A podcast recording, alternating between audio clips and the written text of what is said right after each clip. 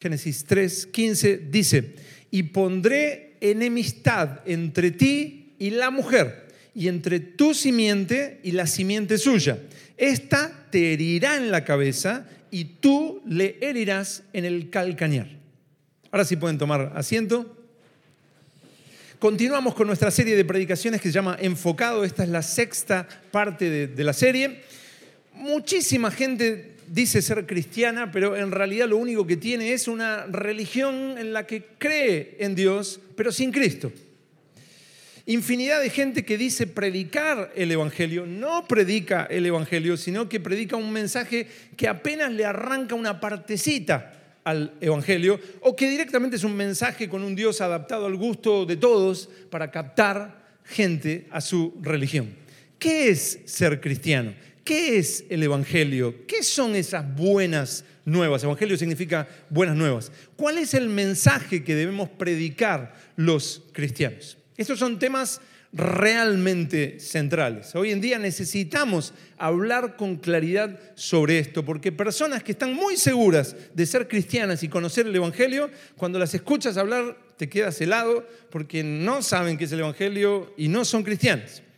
Por esto estamos avanzando domingo tras domingo sobre los cimientos de la fe cristiana. El domingo pasado vimos que Dios lo creó todo con un propósito y todo cumple una función, por lo que cada parte de su creación tiene una misión específica según la voluntad de Dios. Y por encima de todo, Dios puso al hombre para gobernar en su nombre. Él es el representante del reino de Dios. El gobierno de Dios tiene un representante y ese es el ser humano. Por lo que cada parte de la tierra es eh, gobernada por ese representante. El reino de Dios es dirigido, la voluntad de Dios, el diseño original fue que el reino de Dios sea dirigido por el hombre, como vuelvo a decir, un gobernante, un rey. Mientras todo sucedió según la voluntad de Dios, Dios dio su veredicto. ¿Qué leímos en, Génesis 1.31? Bueno en gran manera. Mientras todo estaba según el diseño original de Dios, todo era bueno en gran manera. La tierra no tenía el más mínimo rasgo de mal. La tierra no tenía el más mínimo rasgo de sufrimiento. Y todo era perfecto en su clase para cumplir todo su potencial de felicidad, plenitud, vida. Pero también vimos que un ser importante de Dios, Satanás, se reveló bajo una idea. La idea de Satanás fue, se lo pueden seguir pasando mientras tanto. la idea de Satanás con la que se reveló a Dios fue, levantaré mi, ¿qué? Mi trono y seré semejante al Altísimo. Yo voy a levantar mi propio trono, yo voy a ser el rey yo voy a levantar mi reino y seré semejante al Altísimo. Eso está en Isaías 14, versículos 13 y 14. Y con esta misma idea generó una rebelión en el cielo, arrastrando a la tercera parte de los ángeles. Y luego Satanás tentó al ser humano con esta misma idea de ser su propio Dios y así hizo participar al ser humano en esta rebelión contra Dios. Dios le había advertido al ser humano que si se rebelaba, entraría la muerte a su existencia, en un elemento de corrupción de todo lo que existe. Dios le dijo, ciertamente morirás. Génesis 2.17. Pero Satanás no solo minimizó la desobediencia de Dios como si fuera apenas una, una travesura de niños, sino que le dijo que la rebelión contra Dios les traería bien. Ellos serían Dios, Dios mismo, sus propios dioses. Y sucedió algo terrible. No solo la muerte, ese elemento de corrupción que lo corrompe todo, lo corroe todo. No solamente la muerte iba a entrar, sino que Satanás se había presentado como el consejero para la libertad. Dios es un tirano ególatra que quiere ser el centro de todo, pero en realidad no lo necesitamos podemos ser nuestros propios dioses alcanzando por nosotros mismos nuestro propio bien. ¿Acaso no es la filosofía de este mundo en este tiempo y desde que al menos tenemos vida? Es Dios, ¿qué Dios? No necesitamos a Dios. El bien lo podemos conseguir por nosotros mismos. Podemos ser nuestro propio Dios, podemos hacer lo que se nos antoja y vamos a alcanzar por nosotros mismos el bien. El ser humano le cree y le hace caso y Satanás, lejos de guiarlos a la libertad, Satanás pasa a ser el amo del ser humano.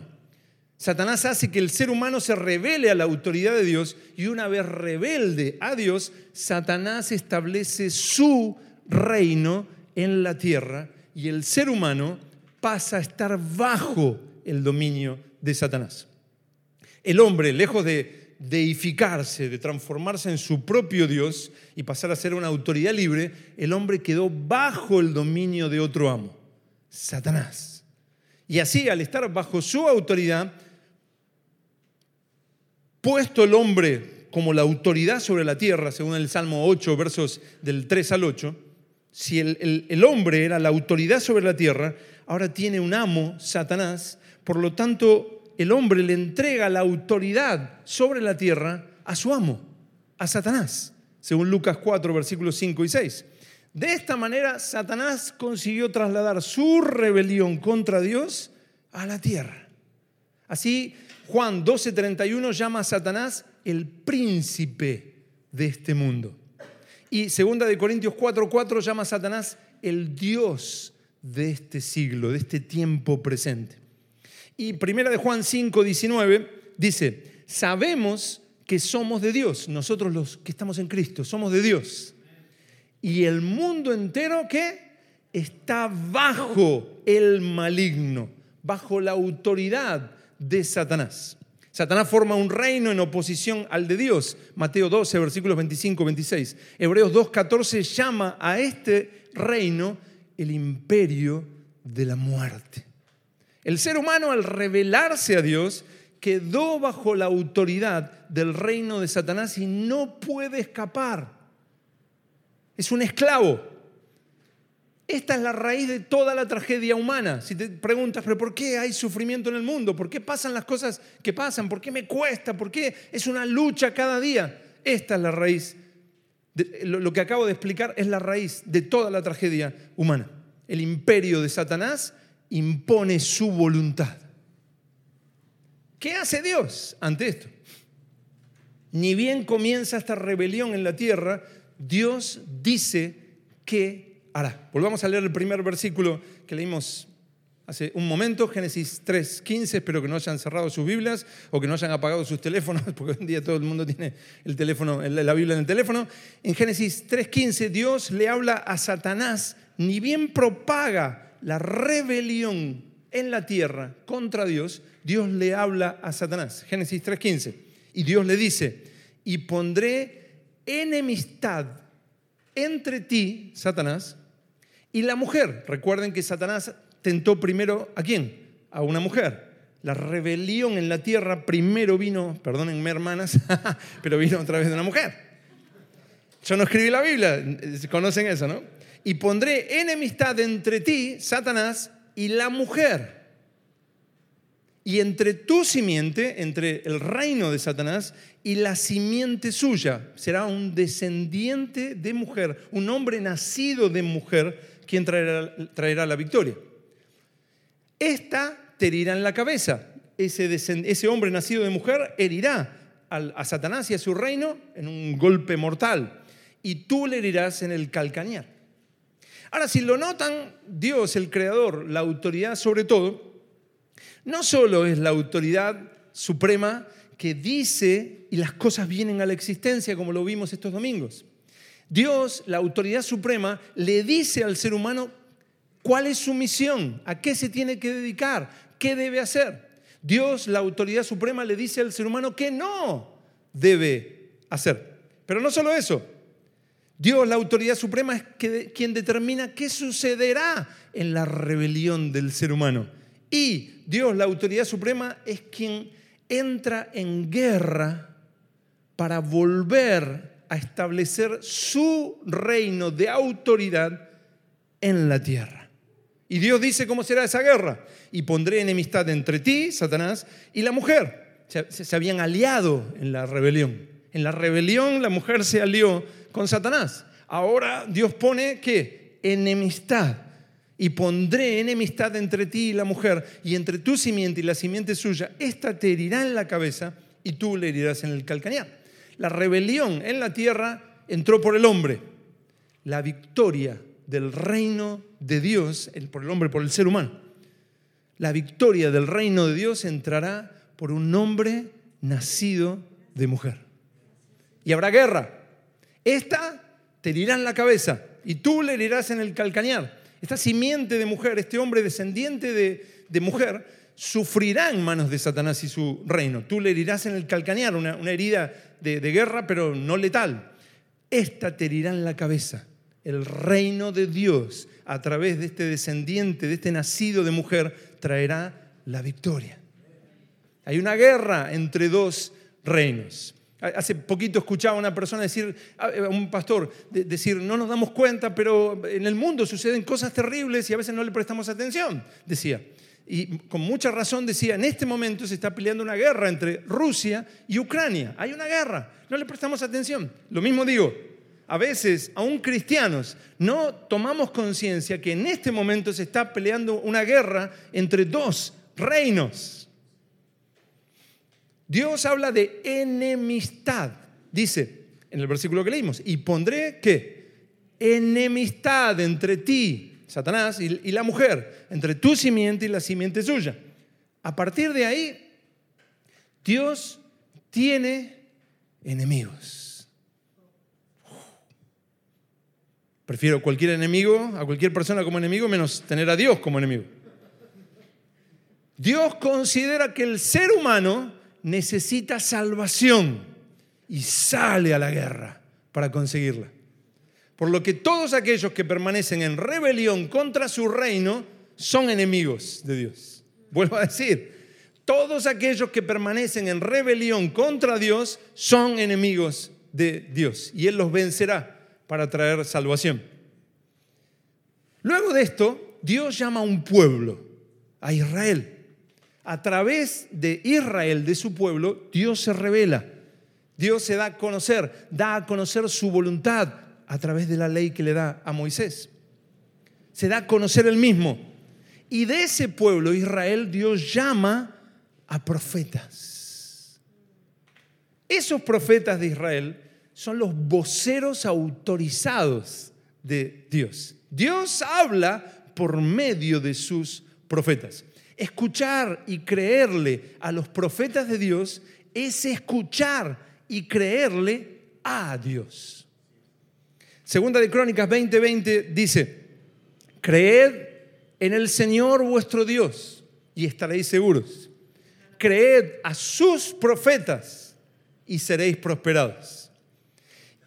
Dios dijo a través del profeta Amós, porque no hará nada el Señor sin que revele su secreto a sus siervos, los profetas. Amós 3, 7. Dios le habla a sus profetas y ellos escriben. Y eso es lo que tenemos hoy en día, que llamamos hoy en día el Antiguo Testamento. Dios es la autoridad suprema que tiene control de los acontecimientos futuros del mundo y dice qué va a suceder. No es solamente que Dios sabe lo que va a suceder, Él es Dios y sabe lo que va a suceder, sino que Dios tiene tal autoridad que tiene control de los acontecimientos futuros y los anuncia. ¿A quiénes? En el Antiguo Testamento, a sus profetas. Le dijo al profeta Isaías, yo soy Dios y no hay Dios, no hay otro Dios y nada hay semejante a mí que anuncio lo por venir y haré todo lo que quiero. ¿Cuál de los ídolos de este mundo lo puede hacer?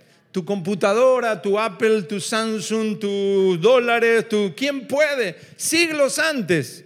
Decir, yo manejo la historia humana y yo voy a hacer esto en el futuro. Lo anuncio mis profetas y yo haré todo lo que quiero. Isaías 46, versículos 9 y 10.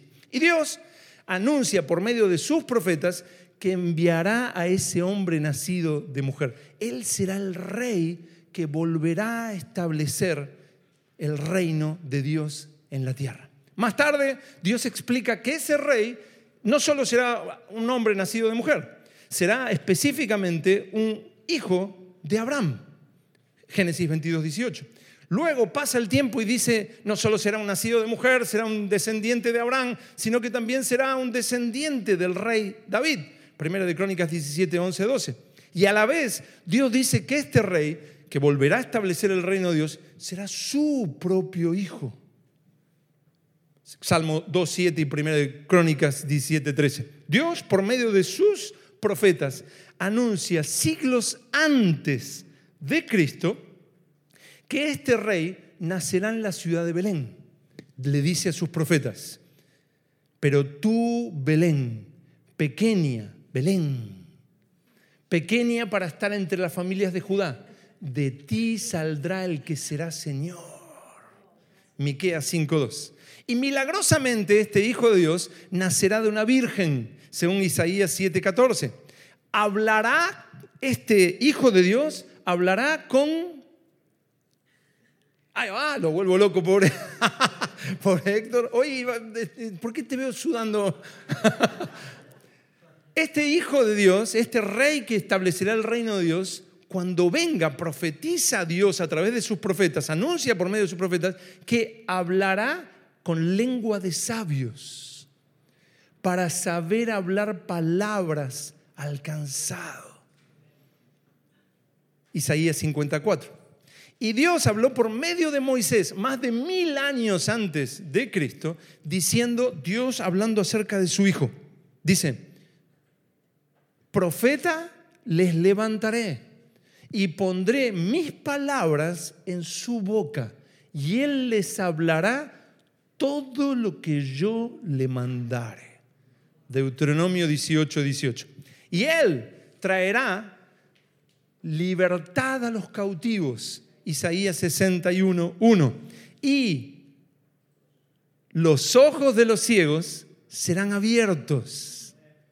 Los oídos de los sordos se abrirán, tras sanando enfermos, sanando los ojos de los ciegos, sanando los oídos de los sordos, se abrirán. El cojo saltará y cantará la lengua del mudo.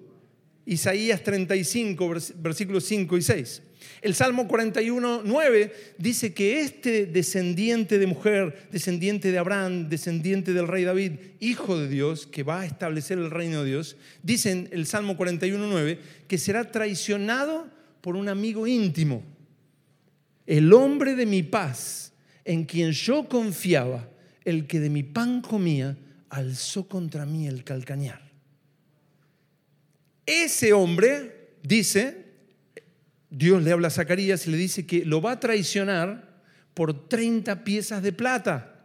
Zacarías 11:12. Y luego testigos falsos lo van a acusar, según el Salmo 35:11, llegando a morir entre pecadores. Isaías 53:12. Traspasado, según Zacarías 12:10, pero sin que un hueso suyo sea quebrado. Salmo 34:20. Mientras todos se burlan de él, Salmo 22, versículos 7 y 8, y se reparten sus vestidos, Salmo 22, 17, 18, Él ora por ellos. Salmo 109, 4 e Isaías 53, 12. Una vez muerto, se anuncia siglos antes, será enterrado en una tumba de ricos, Isaías 53, 9. Pero Dios lo resucitará no dejarás mi alma en el Seol, ni permitirás que tu santo vea corrupción. Salmo 16, 10. Y luego ascenderá vivo a los cielos. Salmo 68, 18. Los profetas de Dios anunciaron con exactitud la vida del Hijo de Dios prometido cientos de años antes y en algunos casos más de mil años antes. Y esto es una prueba de que ellos eran profetas de Dios. No era una profesión fácil. Un profeta, si decía algo, decía, esto dice el Señor, y no se cumplía, ¿saben lo que le pasaba? Lo mataban. Así que uno tenía que estar muy seguro de lo que estaba diciendo. Miren, vamos a buscar Daniel 2.44. Daniel 2.44. Y mientras lo buscan, piensen en esto. ¿Qué pasaría si yo en este momento digo que soy un profeta de Dios? Y que Dios anoche me habló, o sí, esto lo trasladamos a hace una semana. Esta reunión la trasladamos. Y yo hace una semana dije, yo soy un profeta de Dios. Y hace una semana dije, anoche tuve una visión, una visión de Dios. Y Dios me habló. Y vi que en estas elecciones en Argentina, ahora en octubre, va a haber una persona que va a ser elegida, hombre o mujer, no sabemos, va a ser elegido, elegida, y va a traer la bendición de Dios a Argentina. Él, ella va a, él, ella, para no meterme en problemas, no me interesa. Él, ella va a establecer en la Argentina principios bíblicos. Profetizo, me juego mi ministerio por lo que estoy diciendo, digo. Va a poner principios bíblicos en el gobierno y dentro de dos años contando desde ahora, la prosperidad en Argentina va a abundar y vamos a ser primeramente el país más rico de Latinoamérica. Y usted, ¡ah! gracias Señor, yo sabía que no te ibas a olvidar de nosotros los argentinos. Al otro día, varios de ustedes se encuentran, están en una reunión y viene un hermano y dice, Dios me habló y, no estuvo en la reunión, no tiene ni idea de lo que yo dije ese día. Y dice, Dios me habló, soy un profeta de Dios, va a venir él, ella, que nos traerá la bendición. Y usted, ¡wow! En dos años vamos a estar nadando de prosperidad y seguridad. Vamos a salir a la calle y los ladrones nos van a devolver todo lo que nos han robado. ¿Dónde está Valentín? Y Valentín, sí, mi moto, mi moto. ¿Qué pensarían ustedes? Saldrían de la reunión contentos, felices. Dios habló y se lo contarían a todo el mundo. En dos años vamos a tener la bendición de Dios en Argentina. Hermanos, Dios habló. El profeta Daniel ve el tiempo en el que este rey establecerá el reino de Dios en la tierra. Miren en Daniel 2.44. Daniel 2.44 dice, y en los días de estos reyes, antes de eso habla de, los últimos gobiernos en la tierra, luego de esos gobiernos que, describen Daniel 2, y en los días de estos reyes, reyes, el Dios del cielo levantará un reino que no será jamás destruido ni será el reino dejado a otro pueblo. Desmenuzará y consumirá a todos estos reinos rebeldes. El rebeldes lo agregué yo, no, no está ahí, pero eh, si lo leen en el contexto son reinos rebeldes a Dios. Y consumirá todos estos reinos, pero Él permanecerá para siempre. Y miren, avancen un poco más en, Daniel 7, 7, 14, lo, lo tienen ahí nomás. Daniel 7, 14, Dios sigue hablando por medio de su profeta Daniel, hablando de un reino que no tendrá fin, que traerá la bendición de Dios a la tierra. Daniel 7:14. Y le fue a este rey, y le fue dado dominio, gloria y reino, para que todos los pueblos, naciones y lenguas le sirvieran. Si sabes que esto es una profecía de Jesucristo y tú eres cristiano, tú deberías regocijarte todos van a servir al Rey de Reyes. Lo habló Dios por medio de sus profetas. Y le fue dado dominio, gloria y reino para que todos los pueblos, naciones y lenguas le sirvieran. No, no, no, ojo, cuidadito, cuidadito ahí. Te lo digo así en No estoy hablando de universalismo, no estoy diciendo que todos van a ser cristianos. No, no, no, no, no, no, no, no. Sino que Dios el Rey, y ahora lo vamos a ver, va a dominarlo todo. Y ahora lo vamos a ver. Pero dice, su dominio es dominio eterno, que nunca pasará y su reino uno que no será destruido. Los profetas de Israel anuncian que este rey, nacido de mujer, este descendiente de Abraham, descendiente del, del rey David, hijo de Dios mismo, vencerá al imperio de la muerte. Terminará con el reino de rebelión en la tierra. Vencerá a los enemigos de Dios y volverá a traer el diseño original de Dios, su reino en la tierra. Satanás y todos los que pertenecen a su reino de rebelión son considerados enemigos para Dios y serán vencidos.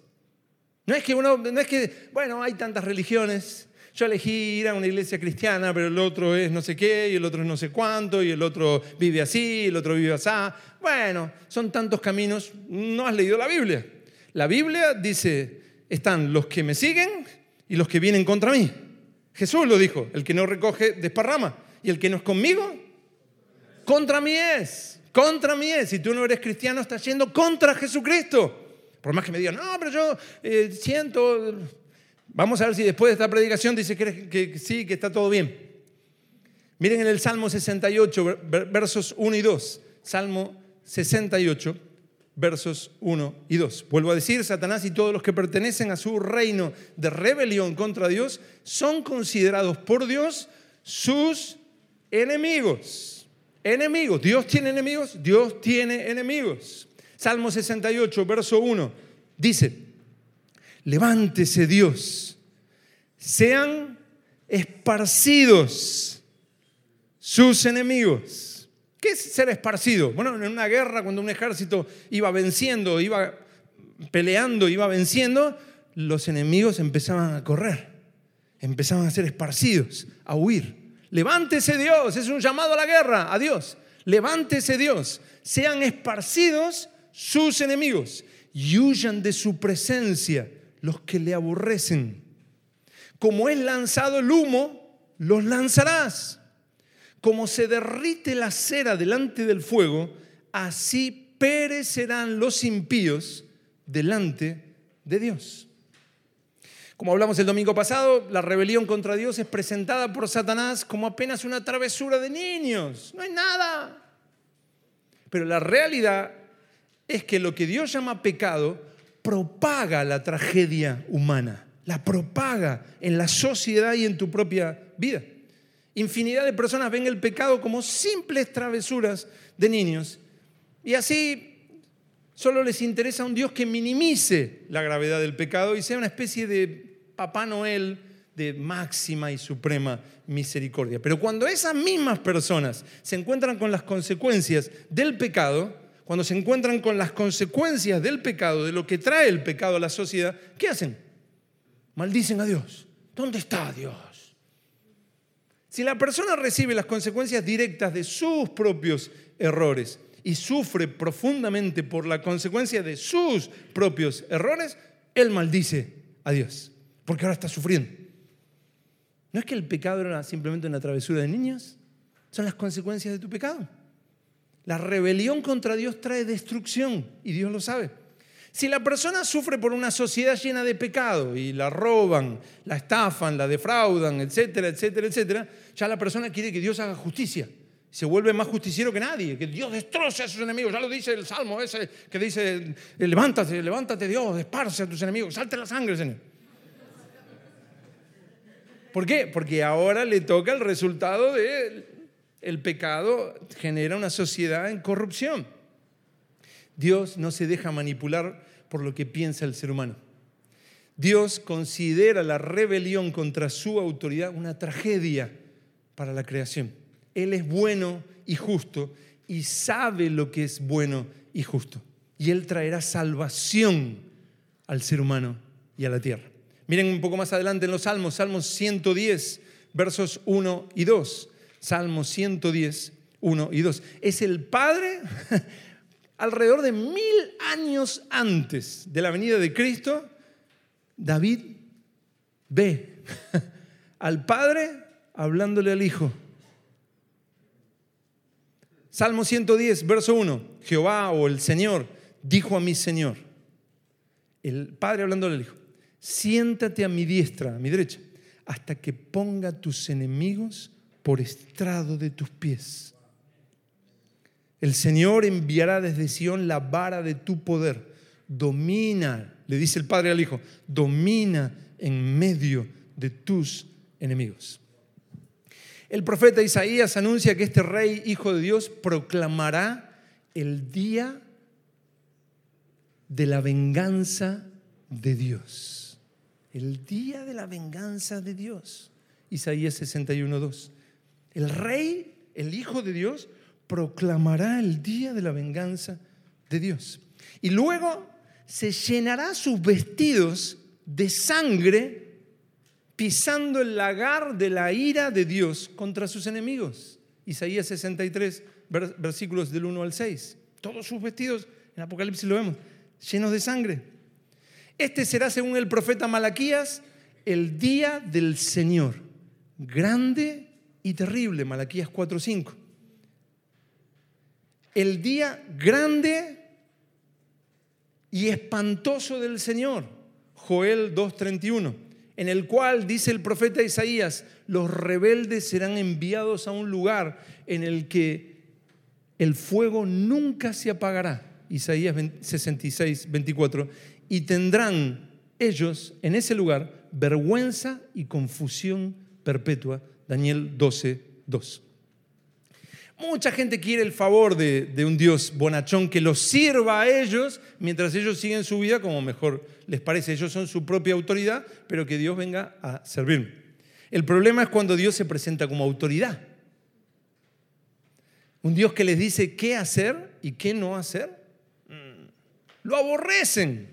Por eso digo que mucha gente dice, no, no, yo amo a Dios, yo sí, yo, bueno, no voy a la iglesia, no leo la Biblia, no oro, no, pero yo, yo, yo lo amo. Porque no conoce lo que dice la Biblia. La persona no conoce lo que dice la Biblia. Pero cuando la persona conoce el mensaje del Evangelio, aborrece a Dios. No es neutral. Un Dios que es autoridad. Un Dios que me dice qué hacer y qué no. Un Dios que tiene enemigos y que esos enemigos son los que se rebelan a su autoridad.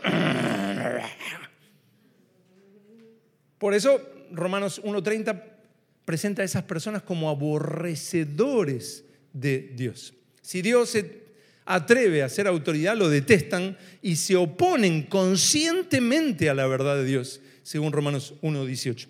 Mucha gente lo único que quiere es la suficiente religión que les permita calmar su conciencia mientras siguen en rebelión contra Dios. Yo quiero la suficiente eh, religión para que pueda calmar mi conciencia mientras continúo tranquilo en rebelión contra la autoridad de Dios. No están buscando volverse en obediencia al reino de Dios. ¿Tú estás buscando volverte en obediencia al reino de Dios? Gracias, Señor, por esos dos hermanos que dijeron amén. El problema de Satanás no fue la falta de pruebas de la existencia de Dios, fue la rebelión contra Dios. El problema de Adán y Eva no fue la falta de pruebas de la existencia de Dios, fue la rebelión contra Dios. El problema del ser humano actual no es la falta de pruebas de la existencia de Dios, es la rebelión contra Dios. Y los profetas anuncian que Dios se volverá contra todo enemigo suyo. La muerte que lo destruye todo, ese elemento de corrupción que entró por la rebelión, que produce corrupción dentro del cuerpo, corrupción moral, corrupción dentro de la creación, ese elemento, la muerte, los profetas dicen, Dios también va a vencer a la muerte. Miren en Isaías 25.8, los que buscan rápido, Isaías 25.8. La muerte será vencida ese elemento de corrupción. Isaías 25, versículo 8, dice, destruirá a la muerte para siempre. Y enjugará el Señor toda lágrima de todos los rostros. Lo que trajo sufrimiento al mundo es habernos revelado a Dios. Eso eh, dejó la entrada a la muerte, fue un juicio de Dios según eh, Romanos 1 y entró la muerte, ese elemento de corrupción, y trajo la tragedia humana. Dios dice, venceré a la muerte y voy a consolar todo el sufrimiento que hayas pasado. Es un compromiso de Dios a través de sus profetas. Destruirá a la muerte para siempre y enjugará, consolará, limpiará el Señor toda lágrima de todos los rostros. Y Oseas 13, 14 dice, de la mano del Dios mismo, comprometiéndose, de la mano del Seol los redimiré, los libraré, los rescataré, los libraré de la muerte. Oh muerte, dice Dios, yo seré tu muerte. Este Hijo de Dios que vendrá será la vida y traerá vida y terminará con la muerte. Dios, antes de ejecutar su juicio contra sus enemigos, Dios lleno de misericordia, a través de sus profetas, anuncia que vendrá un tiempo donde todos serán llamados al arrepentimiento. Isaías 43.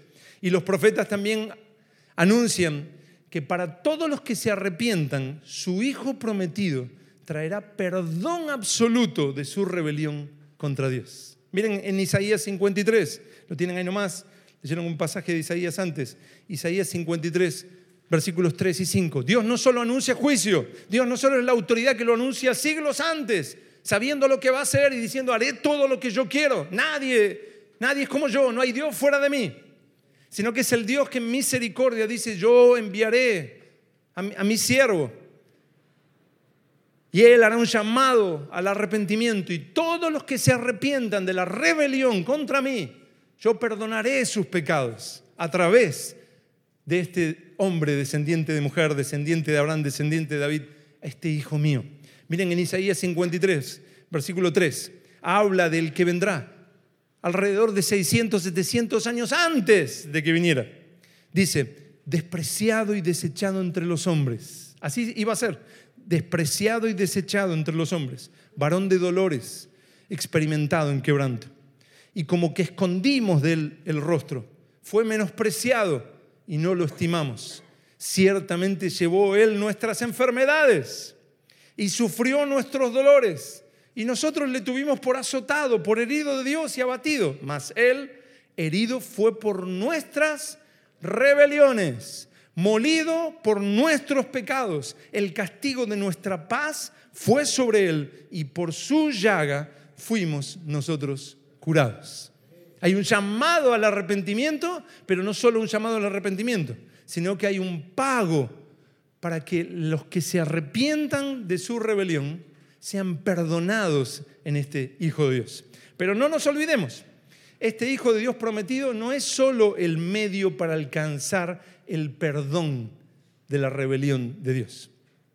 Aquellos que son perdonados en el Hijo de Dios deben volverse de su rebelión. Uno no puede decir, sí, yo estoy arrepentido de la rebelión contra ti y sigo en rebelión. Gracias por el perdón. No, no, no, no, no. El llamado es hacer metanoia. Es un cambio de perspectiva y de camino. Los que se arrepienten y encuentran perdón en el Hijo de Dios, ya no viven como aquellos del reino de Satanás que siguen en rebelión contra Dios. Este Hijo de Dios es el rey puesto por Dios para que todos vuelvan a estar bajo la autoridad de Dios. El profeta Isaías dice que el Hijo de Dios reinará como rey. Isaías 23:5. Dios habla en el Salmo 2 diciendo, yo he puesto mi rey y le dice a este rey prometido, mi hijo eres tú.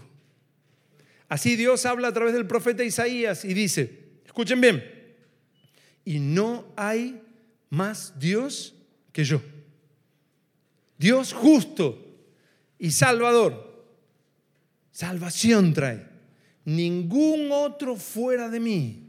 Mirad a mí y sed salvos todos los términos de la tierra. Ahí entramos nosotros los argentinos, los bolivianos, los ecuatorianos, todos, todos, todos. Todo, Mirad a mí y sed salvos todos los términos de la tierra, porque yo soy Dios y no hay más.